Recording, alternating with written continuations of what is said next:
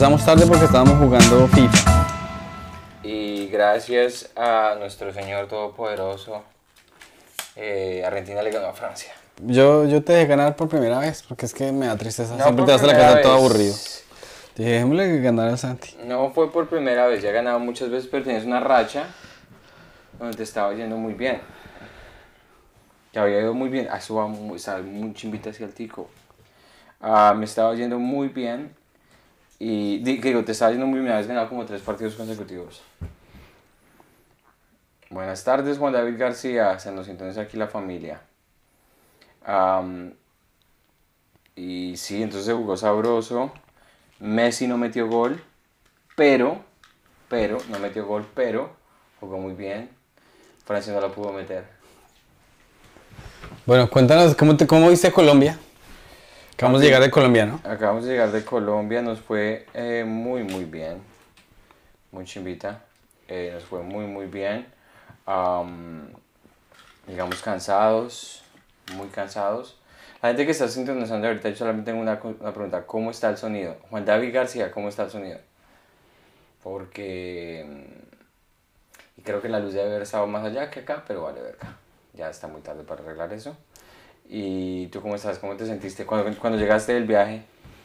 Bien, me, me, me encanta viajar en Delta. Viste que, uno se puede reclinar y, Oh, y le dan comidita. ¿Tú comiste en el vuelo? Es que esos vuelos de... El vuelo de medianoche es un vuelo muy violento. Bastante. Como uno llega y empieza a hablar...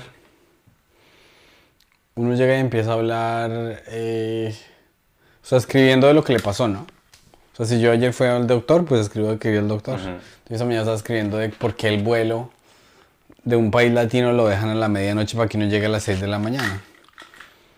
Para que llegue a trabajar. Entonces me ocurrió escribir que sí, que, que llegamos a las 6 de la mañana antes de que los gringos empiezan a pedir el desayuno por Rappi. Sí, Que literal. No, pero en serio, ¿por qué le dan a Colombia ese vuelo tan feo? ¿Será que muchos países llegan a las 6 de la mañana? Es que es muy... O sea, De yo, no creo que, yo no creo que a Suiza, a los suizos les vi- viajar a medianoche. De pronto sí, pero no tan a menudo. Mm. Es que Colombia si hay un viaje fijo, fijo, uno, dos, tres. Sí, ya, qué pena. Colombia no va, no hay un viaje tan fijo. eh, hay muchos viajes a medianoche así, muchos, muchos, muchos. De pronto el Red Eye sí se conoce yendo a Londres, yendo como así, ya, sí, así, por ejemplo. Pero porque yo he tomado el, el de por la noche para ir a Londres. Mm. Pero sí, no sé, el de Colombia sí es, es fijo, siempre encuentras un viaje por la noche y el que llega, la fila de inmigración es violenta. De hecho, cuando nos- nosotros hacemos Global Entry, yo entré, es la primera vez que me dicen, va a hablar con alguien más. Porque tú seguiste derecho. Mm. Él me llamaron para otra persona, sí. Entonces eh, me dijo, ¿usted qué hacía con Pedro? ¿Qué hacía con Pedro's jokes? Am, sí, entonces había un man que se lo llevaron al cuartico. ¿Sí? Un man que estaba ahí delante de mí se lo llevaron al cuartico. Y tenía una cara de angustia que me dio a pesar. Y dije, uy, no, yo no quiero ir al cuartico, está muy temprano. Es que eso da miedo, claro que sí. Claro, ¿alguna vez se has metido al cuartico? Claro. Mm, Media hora. Pero ya no, no sé, no sé por qué ya no. Porque ya eres americano. No, o sea. Allá en Colombia mi sobrino. Ah, imagínate que el domingo fuimos a un, un parque que se llama Summit. Ujú. eh, S-U-M-M-I-T, que es un parque de trampolines en Bogotá, la verdad, bastante chévere. Y llegando allá compramos mamoncillos, o sea, íbamos por la calle, entonces eh, había un chico, y yo le compré mamoncillos, y le dije a mi, a mi sobrino, después estábamos esperando un taxi, yo tenía un, un mamón este de mamoncillos, y yo le dije a mi sobrino, a que soy capaz de vender esos mamoncillos. Y yo le dije, ¿qué tal parar a alguien y, y me tratara de comprar los mamoncillos? Y mi, y mi sobrino me dijo, no, tío, es que tú en este país te ves más de los que compra que de los que vende. pues un cumplido bravo. Qué cumplido ni que nada. Yo quiero tener mi jetica. Erika. Aquí nos, están, nos, nos, nos dijeron, Juan David, que fue una chimba el tampón del Darien. Ay, gracias, gracias, estuvo chévere. Es que hay que buscarle nombres creativos a las cosas. Sí, sí, sí. Yo estaba en el proceso creativo de crear nombres y pues me fue muy mal, aparentemente. No, es porque sí, hay que, cuando uno se pone, cuando están fresquitos es más fácil. Claro. Y, de hecho, hay muchos en la, la temporada antes de esta que el, el- el nombre eh, estaba chimba. Es que yo creo mucho también que hay mucha gente que mira el podcast por el invitado.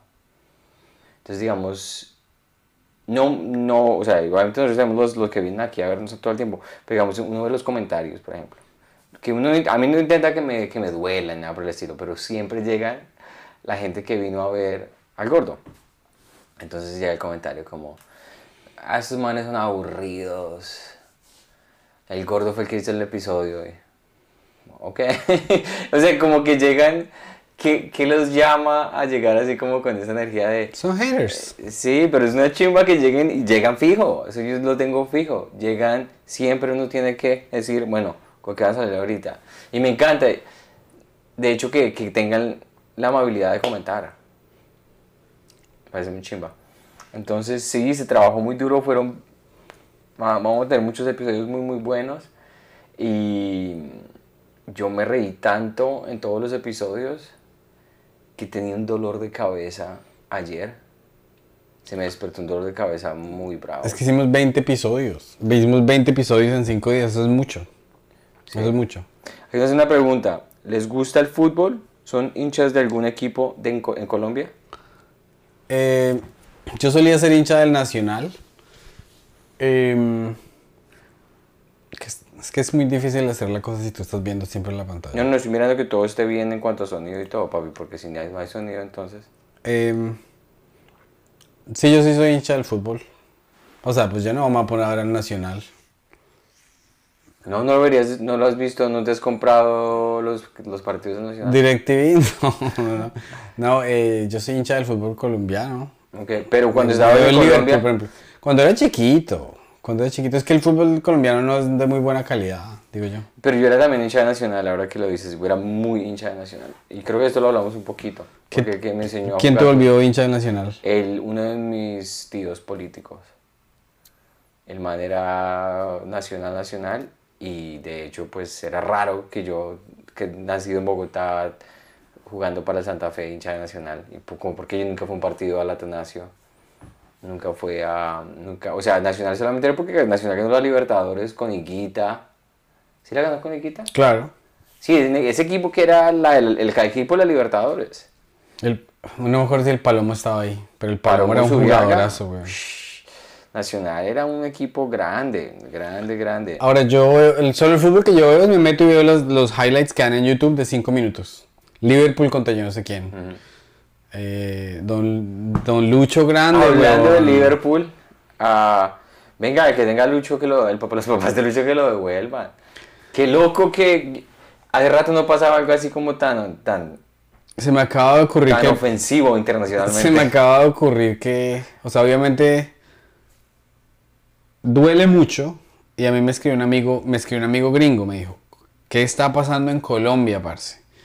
Y yo le dije, no, pues que un grupo de criminales dementes se les dio como que no, podrían hacer eso. Porque, o sea, ¿a quién se le ocurre secuestrar a los papás del hijo querido de un país? Sería como si en Inglaterra secuestraran a los papás de Beckham. Sí. O como si en... eh, a ver, hagamos más analogías. Que, que secuestraran a los papás de Messi en Argentina. Sí, más o menos, más o menos. O sea, es, es que. Sí, es como si en. Sí, o sea, es que hay tantas analogías al respecto, como si en los Estados Unidos secuestraran al hijo de Donald Trump. No, mentiras, no, eso, no, eso sí no tiene sentido, porque quien lo quiera se mal. El problema es que el hijo, el problema es que el papá de Lucho es muy bajito, entonces lo pueden meter en un baúl hasta de un Twingo. Sí, además lo meten En un baúl de Renault 4. Pero, o sea, Qué peligro, qué, qué qué horrible. O sea, esa, ¿sabes qué? Esa era una de las preguntas que yo siempre tenía cuando ponían los jugadores como, pues, porque hay mucho... Cuando, des- cuando tienes... Ok, voy a organizar los pensamientos. Cuando vienes de un país donde hay mucha necesidad Ujú. Y de la noche a la mañana, una persona como Lucho Díaz, pues de la noche a la mañana, pero en unos años, le anuncian públicamente este man se está ganando un platal.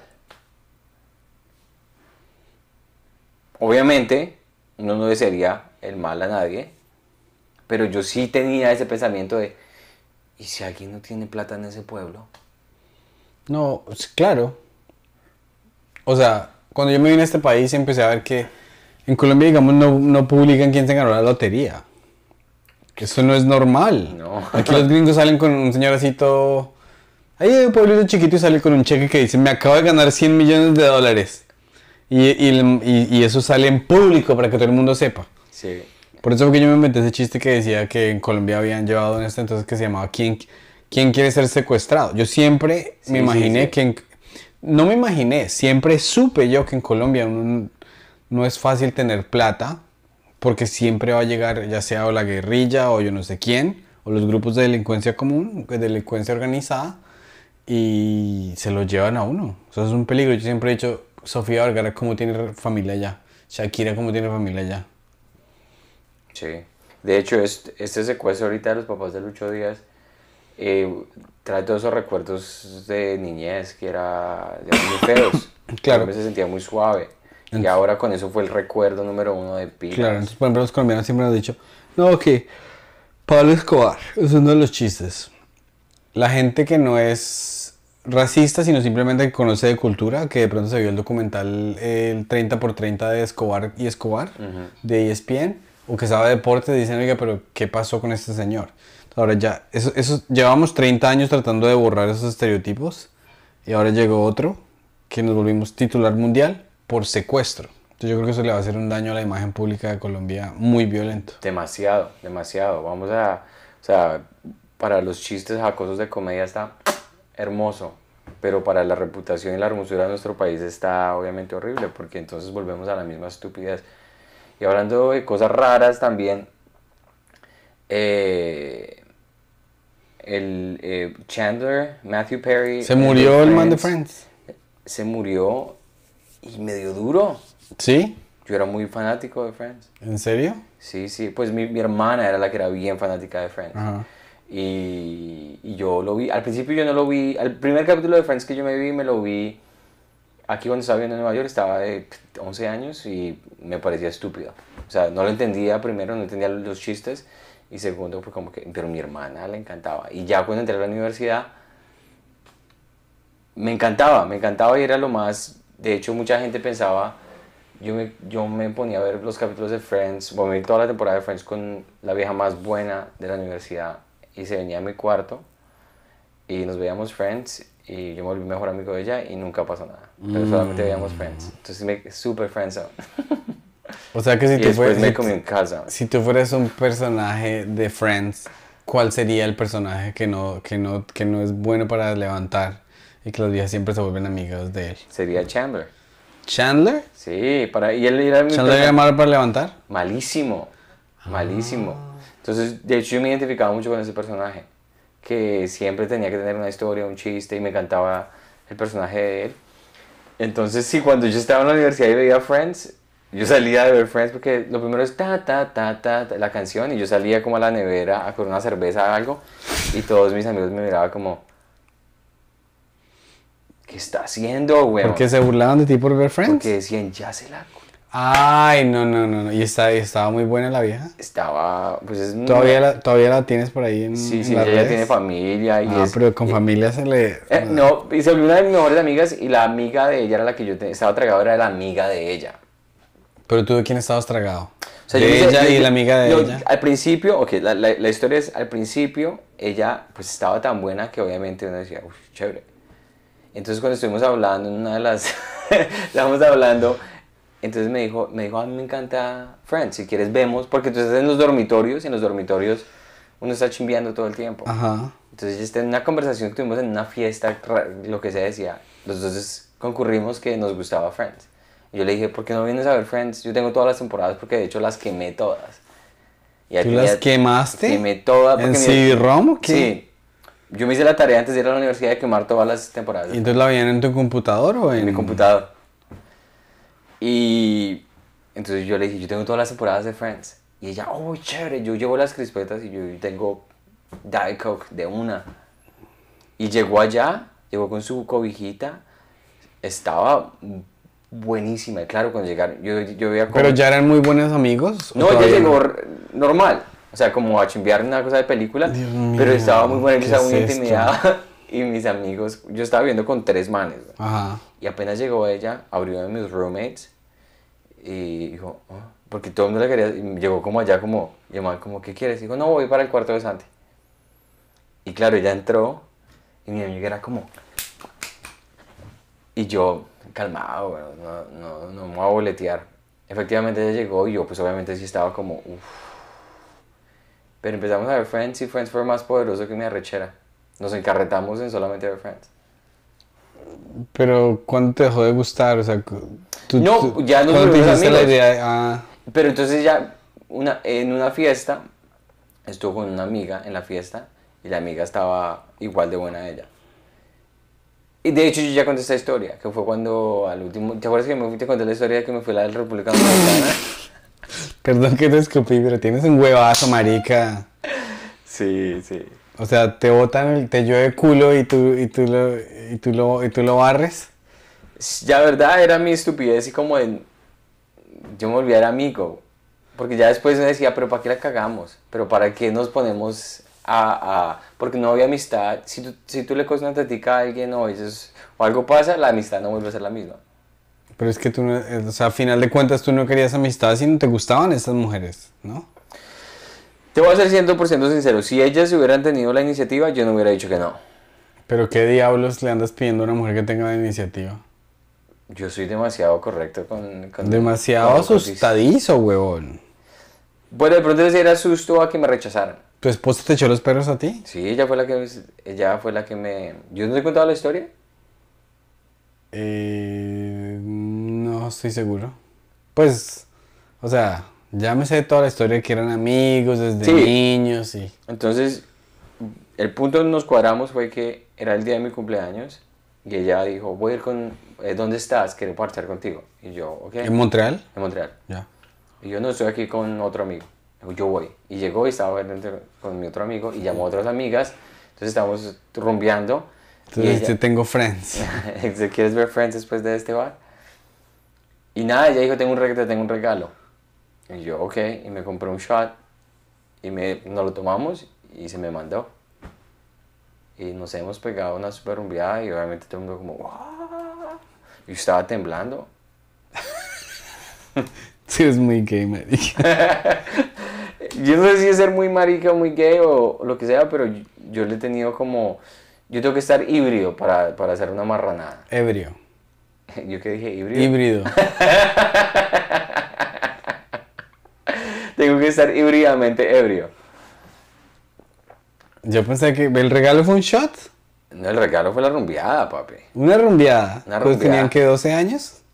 No, pero igual. Éramos mejores amigos. Yo no iba...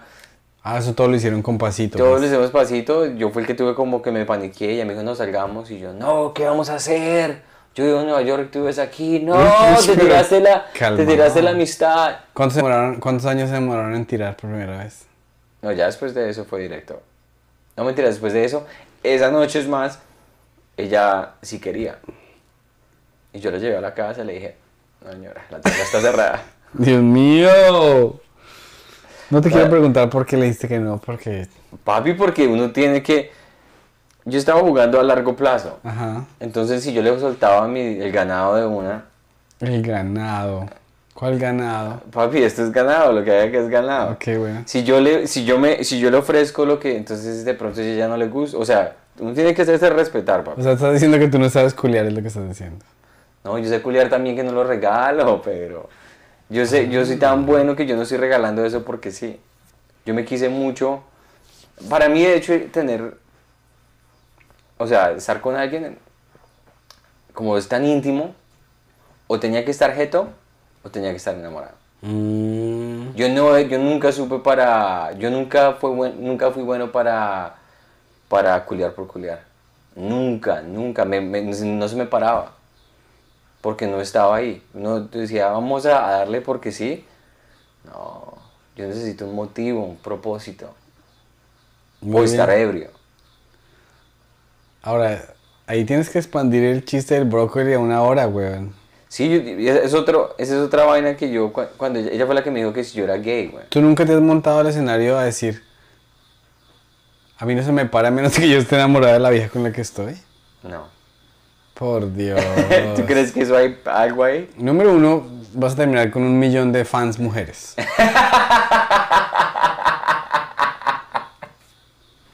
Obviamente. Sí, porque ¿qué es la comedia? La comedia es como que yo soy bla bla bla, pero vengo de ta. Tú eres un hombre muy inusual.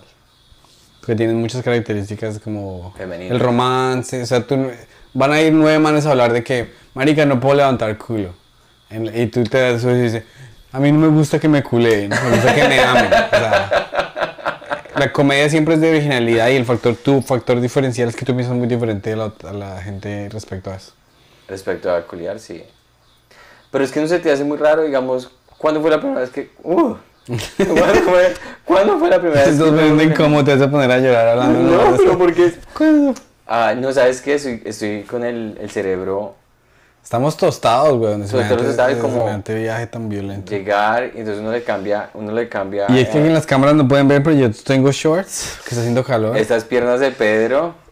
Estamos es yendo al que- gimnasio, pero las piernas, pa- más, pier- más piernita, papi. No, Mire, sí es mire esos, eh, y tengo, y me, me- me tengo que mandar a peluquear los dedos de los pies, weón. A mí siempre, Me puedo hacer yo, trenzas, cuando, qué yo veía, cuando yo veía personas con pelos en los pies, yo decía, qué asco. Y ahora yo los tengo y ay, Claro. tan lindos. Cuando yo estaba en la universidad, digamos que uno se ponía eh, sandalias en el verano y a mí me daba asco. Y yo decía, pero me están saliendo pelos.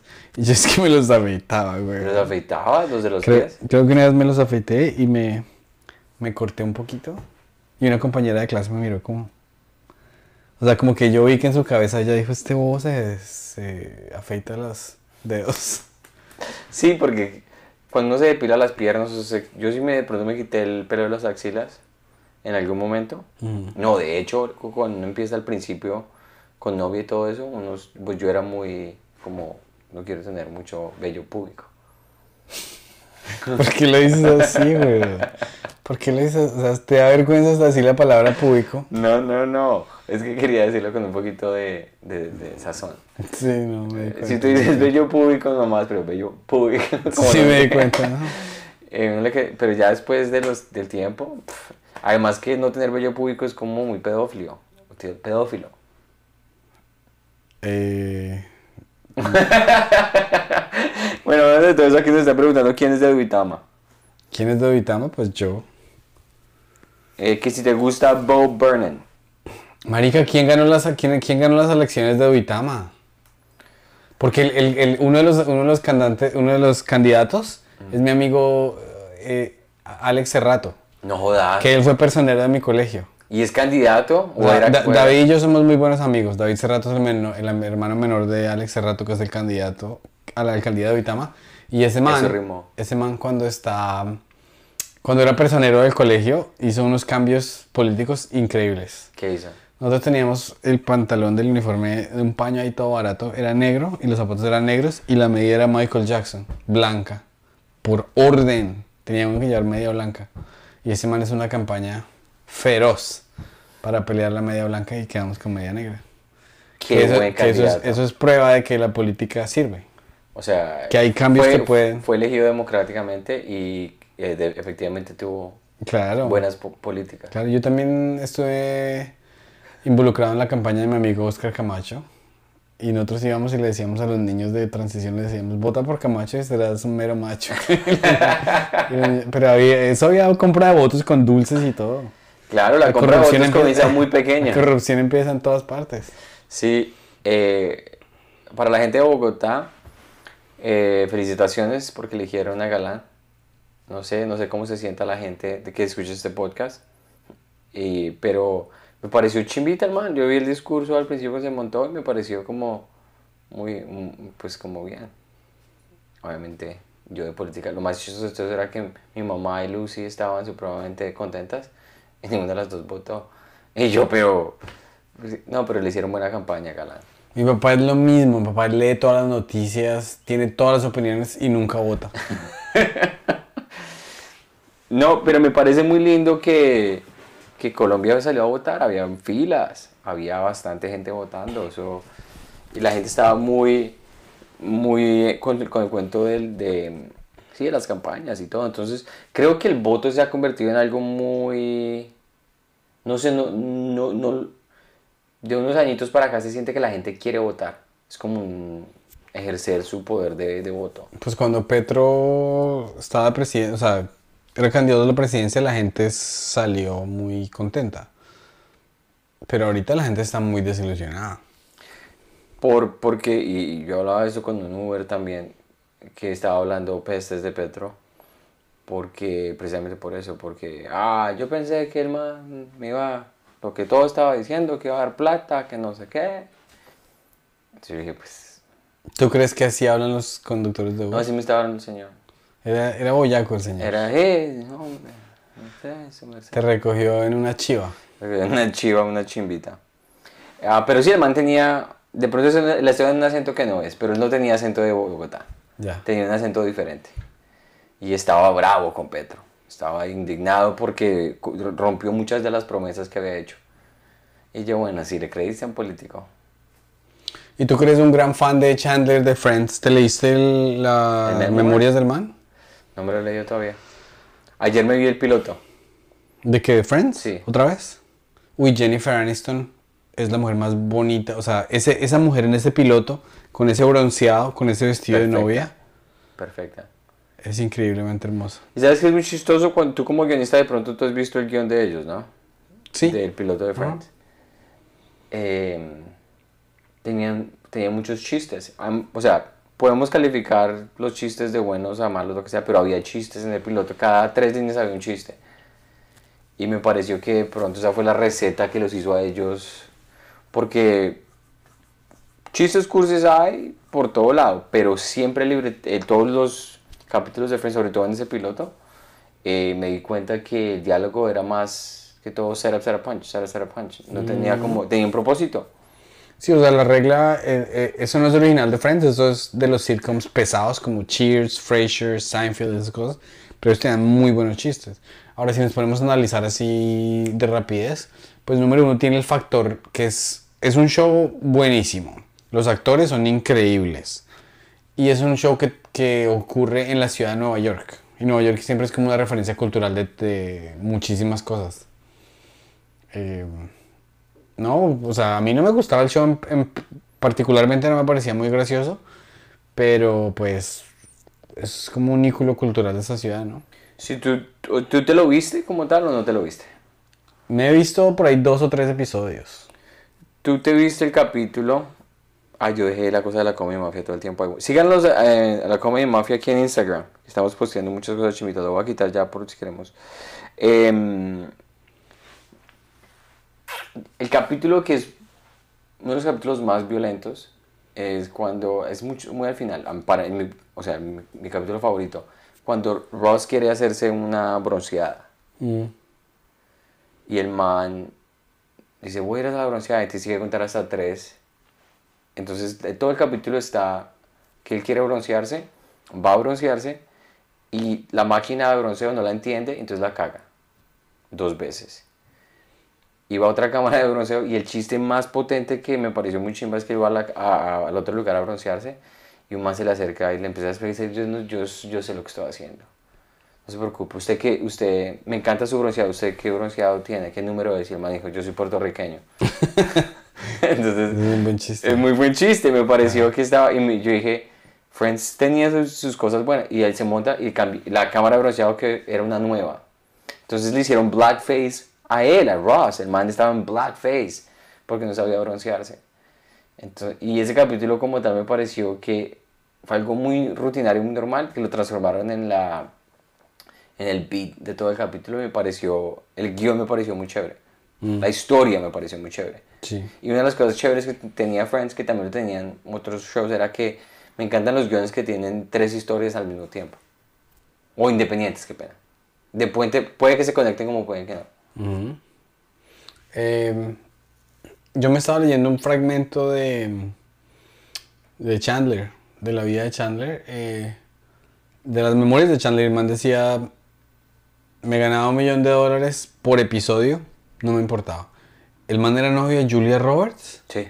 no me importaba. Tenía una mansión hermosa, no me importaba. O sea, el man la adicción lo tenía. Creo que ese man tomó pepas y alcohol hasta que se le pudrió el páncreas, hasta que se le cayeron los dientes. Sí. Ese man es...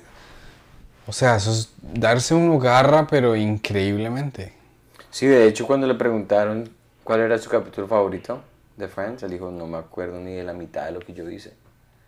O sea, estaba tan en la inmunda que no se acordó de nada de lo que hizo. Esas son las, las adicciones, son cosas que yo sí estoy agradecido de algo, es que no tengo ni... La única adicción que yo tengo es la... Sí, como querer hacer comedia. La única adicción no es una adicción, simplemente es unas ganas de salir adelante con la comedia. Pero es como una adicción positiva. Sí. El querer mejorar, el querer... Sí. Sí, o sea, la, la comedia es como ese, ese, ese, ese bazuco que uno dice, sí, quiero, porque uno se le, yo me levanto y muchas veces digo, eh, ¿qué escribo, qué posteo, qué pongo? ¿Dónde está el próximo show? Tengo que promocionar este show, tengo que hacer esto, tengo que editar esto. Siempre estoy pensando en eso, que es extenuante. Sí, es como mamón, pero por lo menos... O sea, hay gente que lo trata como un trabajo. Y yo me leí eso hace como unos... Cuando empecé a hacer comedia, había un señor que le escribía Bob Hope, que era como Jimmy Fallon de antes, pues. Y el señor dijo, ¿usted quiere ser escritor profesional? Empieza a vivir como si fuera un escritor profesional. Desde las horas. O sea, como que si uno no se las cree, no se las cree nadie. Hoy me estoy escuchando el libro de eh, Arnold Schwarzenegger, que sacó un libro que dice- como sea útil o algo así. Y el man dijo, cuando yo quería ser el fisicoculturista más chimba del mundo, empecé a dedicar 5 horas al día a hacer eso. Y entonces dijo, y cuando me volví actor, pues entonces simplemente transferí las 5 horas a volverme 5 horas de, de actor. Y el man hizo un chiste en el libro y dijo que me devuelvan la plata. Porque el man sabe que nunca llegó a ser como muy buen actor. Sí, sí, sí. Pero es, o sea, te lo puede explicar Terminator o Shaquille O'Neal o Kobe Bryant o cualquier persona que es como que métale la ficha y métasela duro y dedíquele 5 horas o 4 horas o 3 horas a lo que usted quiere ser. Sí. Yo creo que más de, más de 3, más de 4, más de 5 horas. Stephen King, que ha escrito como 80 libros, le mete sus 5 horas diarias después se va a ver televisión, Sí, se va a ver sí, béisbol, algo así. Sí, es muy importante sí tratarlo, tener esa disciplina, porque si no, entonces uno está trabajando todo el tiempo. ¿Te te ha pasado, digamos, que tú estás pensando en algo tanto que alguien te habla y tú estás supuestamente escuchándolos, pero no entendiste ni mierda lo que estaban diciendo porque estabas en tu cabeza pensando en todo lo que tenías que hacer? ¿Perdón? ¿Qué? ¿Qué, qué preguntaste? A mí me pasa mucho, me pasa mucho, sí, claro. Lo que más me da susto es que alguien me dijo, creo que fue mi mamá o alguien me dijo que obviamente el estudio de WhatsApp que me mandó mi mamá pues tendrá la credibilidad de quién sabe qué, pero muchas veces la gente que está eso no escuchando, que no está en el momento, que no está presente, tiene más probabilidad de, de tener Alzheimer's o demencia después. Entonces mamá siempre esté presente, me está hablando, escúcheme, porque si usted me está hablando y está en otro lado, su cerebro empieza a crear, los circuitos empiezan a... Una cosa que me explicó yo, dijo, no sé si sea cierto, pero de alguna manera sí es muy maluco que uno esté hablando y no le esté poniendo atención, o que si alguien me está hablando a mí yo no le estoy poniendo atención a esa persona, falta de respeto. Prefiero no poner atención que pretender poner atención y después, oh sí.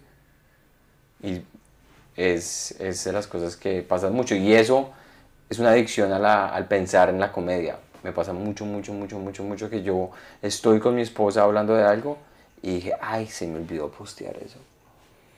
Y eso es una mamera porque entonces uno ya no le está poniendo atención a la persona. Sí. O sí, hay cosas así por decir, digo, ah, ¿por qué no, por qué no manda ese mensaje? Y entonces te está diciendo, no, sí, pero es que la cita es mañana a las 3 de la tarde. Y yo, sí, sí, sí, sí.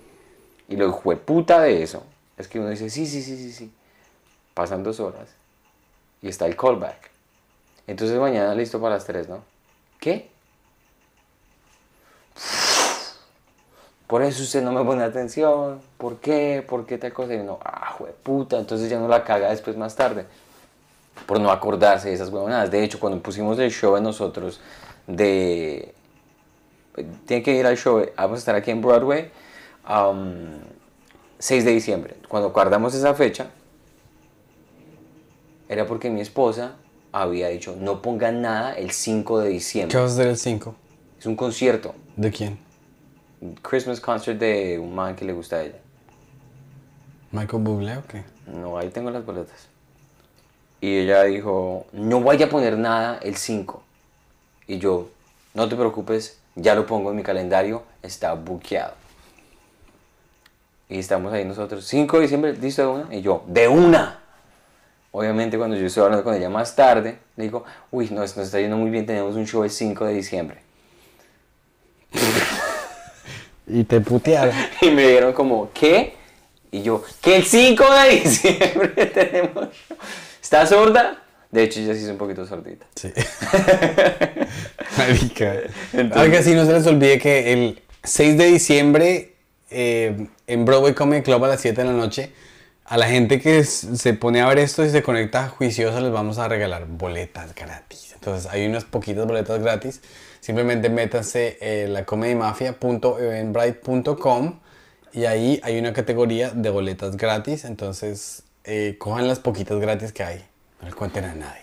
De hecho, esas boletas gratis que estamos dando son totalmente para la gente que son fans aquí de este podcast que nos escuchan todo el tiempo y que están aquí en Nueva York. Así que si se las apenas se las pierden ustedes, entonces aprovechen y, y apóyennos. Ahorita, digamos, felicitaciones a Pedro, que Pedro tiene, nos puso en Instagram a volar con, un, con su chiste y su set que hizo en The Stand.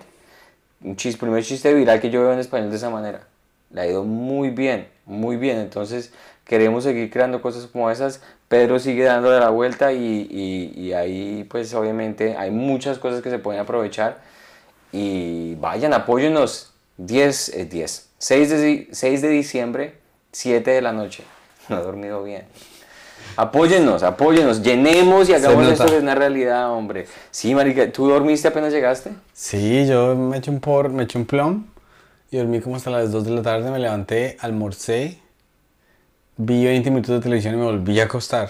Es que después de un día de viajar a las medianoche y llegar a las 6 de la mañana, hay que dormir un día completo. Sí, sí, eso es una mierda. Y el trancón tan hijo de pucha Había horrible, güey. Porque a mí me recogieron y cuando íbamos así, trancón fue igual de largo más o Hora y menos. 10, hora y 10 me demoré yo en llegar. Sí, mí fue una hora, más o menos. ¿Una hora? Sí. Pero tú ves mucho más cerca del Pero el aeropuerto. estaba tapado, nos fuimos nosotros. No, alguien se movía, entonces yo dije, es muy chistoso que la gente en Bogotá, uno está manejando en Bogotá y todo el mundo dice, ah, qué manera de vivir es esto, qué mierda, ta, ta, ta. ¿Por qué Nueva York tiene tanto flujo de gente y le va bien y no se queja tanto la gente? Porque hay metro. Sí, es verdad. Construyen Oye, metro. ¿y a dónde llevaste a comer a tu mamá? No A se, burle, no se burle de mí, Pedro González, porque yo le pregunté, ¿a dónde quieres ir? A donde quieras, al cielo, a Ah, Ernest Cández de Reyes. Y ella me dijo, no, a mí me encanta crepes. Lo que pasa es que las mamás nunca piden, las mamás hay que llevarlas. Pero era Hay que cumpleaños, decirle- yo no podía decirles No, no, no, no, cumpleaños. No, lo que tú tienes que hacer es decirle a tu mamá, mami, te quiero llevar y llevarla a un lugar, a una chimba, que a ella le guste. Sí, obviamente, sí. Hay que tomar iniciativa. Iniciativa. Lo que pasa es que la iniciativa, o sea, no tenía como conocimiento. Yo lo único que estaba pensando era, Juan tres carne de res en la calera y yo, ¿qué mierda es la calera? Ajá. El cielo, vi los precios del cielo y yo dije, no nos está yendo tan bien. Ok. Y fueron los únicos y Poseto lo cerraron, güey, que era el otro donde íbamos. Poseto. Pero tú estás buscando, o sea, mamá, vamos a ver, dejémonos de vainas y el poseto. Marica, hay que, o sea, hay que actualizarse, huevón, por Dios. Aquí nuestro amigo Ricardo Báez, para que tú sepas, ya se puso sus tiquetes al bolsillo. Eso, viejo Baez, muchas gracias. Allá nos estaremos viendo, es que muchas gracias por sus boletos gratis. Muchas gracias por sus boletos gratis. No, apoyemos. Mire, es que aquí lo que toca es crear contenido y sacar cosas lindas en español. Ay, he visto gente que la está rompiendo mucho en español y yo creo que nosotros... Hay muchas, muchas cosas, muchas cosas que hay que sacar en español. Lo que pasa es que no hay dónde montarse acá. Los que... ¿Cómo te sientes al respecto de que, de que tus días asignados son sábado y domingo? ¿Para de, de subir. Instagram? de- sí. Pues toca... ¿Y cuáles son los tuyos? Lunes, martes, miércoles, jueves. No, yo no voy a poner cosas cinco mías. Tres cosas de podcast y dos cosas mías. Ah, bueno, ahí está la Pero me competencia. encanta, porque yo te rogué como por ocho meses que subieras algo y no subiste ni mierda. Entonces ahora yo te impuse, tú... Ahora tienes días limitados. Eso es lo que me gusta, hijo de puta. No, sí, está perfecto. Pe- Pedrito dijo, dijo, apenas voló esa vaina, dijo, ustedes los fines de semana y yo la hago los otros días. No, es, ¿sabes qué? Es muy, Es una buena estrategia. no, pero es es muy buena estrategia, pero ¿sabes qué me gusta mucho? Y le estaba diciendo yo a a Soselana anoche. O sea, es chimba trabajar con una persona que lo exige a uno. Claro. Porque muchas de las relaciones que yo he tenido en comedia, yo me he sentido como el alfa. Es que hay una persona que siempre tiene, o sea, es, como decía, hay siempre uno, uno arrastra, uno, un- sí, claro. Entonces claro. yo, es, es, es chimbo cuando uno, uno mira y dice, yo estoy trabajando con un man que está metiéndole la ficha y está escribiendo y está dándole, entonces eso me motiva mucho y sí me parece chimba, güey. o sea, me parece muy chimba que uno le estén, que uno se sienta que uno está en una vaina este hijo de puta le está, la está rompiendo y ahora tengo que romperla yo también.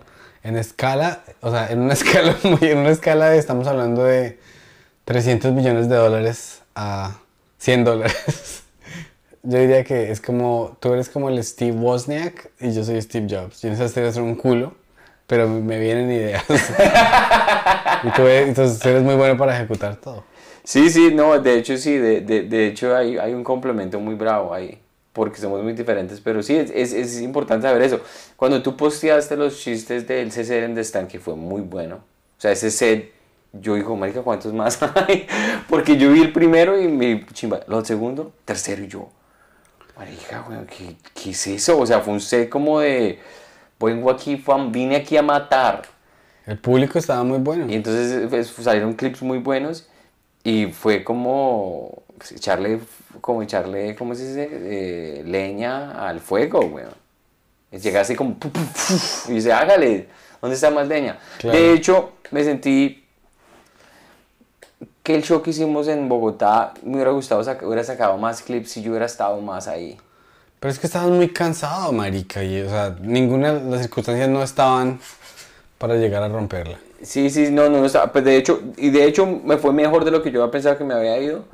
Pero al ver la oportunidad de la página, que ahorita en Instagram me está pegando mucho, digo yo, sí, toca pararme más en español y, y hacer, mirar quién tiene pista y mirar dónde se puede meter uno. Y sí, sacar contenido. Porque de verdad es el contenido que hay que sacarlo. Yo me concentro mucho en sacar contenido en inglés. Mucho, mucho, mucho, mucho, mucho. El problema es que en inglés está muy saturado de, de mucha gente muy buena. Entonces, no eso. quiero decir que la gente que en español que está más la está rompiendo, no, pero hay menos. Hay menos competencia, o sea, competencia. Hay, hay, digamos 100 mil, bueno, vamos a hacer una, vamos a hacer un rango así bien Bartolo, entre 10 mil y 100 mil personas poniendo stand-up en inglés. En español no hay más de mil. Sí, literal. Entonces por eso tenemos que buscar más pistas, generar más pistas. Entonces por eso vayan y nos acompañan el 6 de diciembre, que si ese show, si ese show se llena y sale chimba, lo empezamos a hacer por ahí una vez, una vez al mes. Y las boletas están re baratas, las dejamos a 10 dólares. Porque un gran amigo de nosotros que le va muy bien nos dijo, nos dijo el precio premium es para comediante premium. Entonces, eh, no, y nos lo dijo. Ustedes no, no les quiero decir que no sea calidad premium, pero el premium lo hace la demanda. Cuando el público diga, no, me voy a este, me gasto lo que sea, pues los precios son súper altos. Pero si uno está apenas empezando, pues déjele el precio asequible a las personas. Hágame el favor, usted vive aquí en Nueva York, una boletica de 10 dólares. Eso es un rico. chipotle. Deje, deje ir a tragar McDonald's y chipotle una vez. Que apoyan, venga, unas- unas- venga y nos apoya. Aquí nos están preguntando por merch. El mismo compadre que compró, que compró sus boletas gratis. Dígale que si es talla S, le tengo la camiseta. Eso no me queda en talla S. Nos queda Eh, talla ese, pero pueden comprar por aquí por el canal de la aquí en la aquí abajito aquí abajito tenemos eh, cachuchas eh, Cachuchas. bucitos Le tiene suéter. suéter eh, los chorcitos Pero si es talla S, se le lleva la camiseta. claro que sí Y. Sí, marica, toca es ponerse a, crear, a crear contenido y ya. claro que sí O sea, las cosas están despegando bien. Sino que había que hacerlo bien. sí. Buen audio, buen video y ya. Sí, ahí vamos, yo quedé muy contento, cansado, es que la, la alineación que tuvimos de comediantes ahorita fue muy buena y de hecho cuando vi a otros comediantes dije, ay, no le preguntamos a esa persona, no le preguntamos a esa... O sea, me, me pareció que hay muchos más donde se hubiera podido hablar también. Hay muchas más personas para conocer, claro. para conocer, entonces sí me pareció, me pareció un viaje muy, muy chi- ¿Tienes alguna reflexión del viaje? ¿Alguna enseñanza? Yo les quiero decir que estén muy pendientes cuando salga mi, eh, el, el episodio en que yo estuve en la logia porque me dieron una muenda horrible. O sea, me, yo salí, entonces yo dije, listo, el viernes tengo show, entonces tengo este set y aquí tengo como cinco chistes, cinco chistes sobre tener que hacer fertilización in vitro con mi esposa. Y me han dado, o sea, se pegaron de eso y me dieron severenda solfa. Entonces yo creo que este capítulo de logía va a salir muy chimba. Eh, ¿qué, ¿Qué más de reflexión? Que la comedia en Colombia está explotada. O sea, está, pero por todas partes, gente que está en tour, gente que le está yendo muy bien, gente que está llenando el Movistar Arena, el Jorge Díaz del Gaitán, y hay para dónde pararse en todas partes. Sí. Ahí, ahí el profe Álvaro Rubio, o sea, alguien me dijo, yo le pregunté, ¿hoy domingo qué? O sea, no me fui a parar, pero me dijeron, no, es que el profe eh, el, el domingo hacen un teatrico chiquito, tres shows viernes, tres shows sábado, tres shows domingo. Eso es una persona. Y lo llenan. Pues es un teatrico chiquitín, Ok, ok, ok. pero, eh, o sea, está en un auge violento la comedia en Colombia. Sí, no, está, está, sí, está bien. Tú te paraste, de hecho, tú, tú fuiste a, a, a parar antes de... O sea, yo solamente me monté el show el viernes. Am, a mí me pareció muy, muy... Sí, me parece lo mismo, la misma observación. Está... Pero el boom de la comedia en Colombia está, está bien bravo. Y creo que la comedia estaba también, creo que evolucionando más rápido allá en cuanto a... O sea, tuve, las, tuve la oportunidad de ver a, a Camilo Díaz cuando estábamos en Boom. Sánchez. Eh, Sánchez, qué pena. Eh, y, y sí, me pareció que tiene esta, o sea, el ritmo se siente muy bueno, muy bueno. Entonces, eh, sí, uno dice como, uy, esto se está creciendo más rápido. O sea, como que digamos que el crecimiento que puede haber pasado en 20 años, como por las redes sociales y por todo, los comediantes se están haciendo más finos y como más, más duros, rápido, rapidísimo. Entonces me parece, me parece muy chévere. Nada, vean todos los capítulos que vamos a sacar. Tenemos una cantidad de contenido que va a estar muy, muy bueno. Todos los domingos, 6 de la tarde de Nueva York, 5 de la tarde de Bogotá.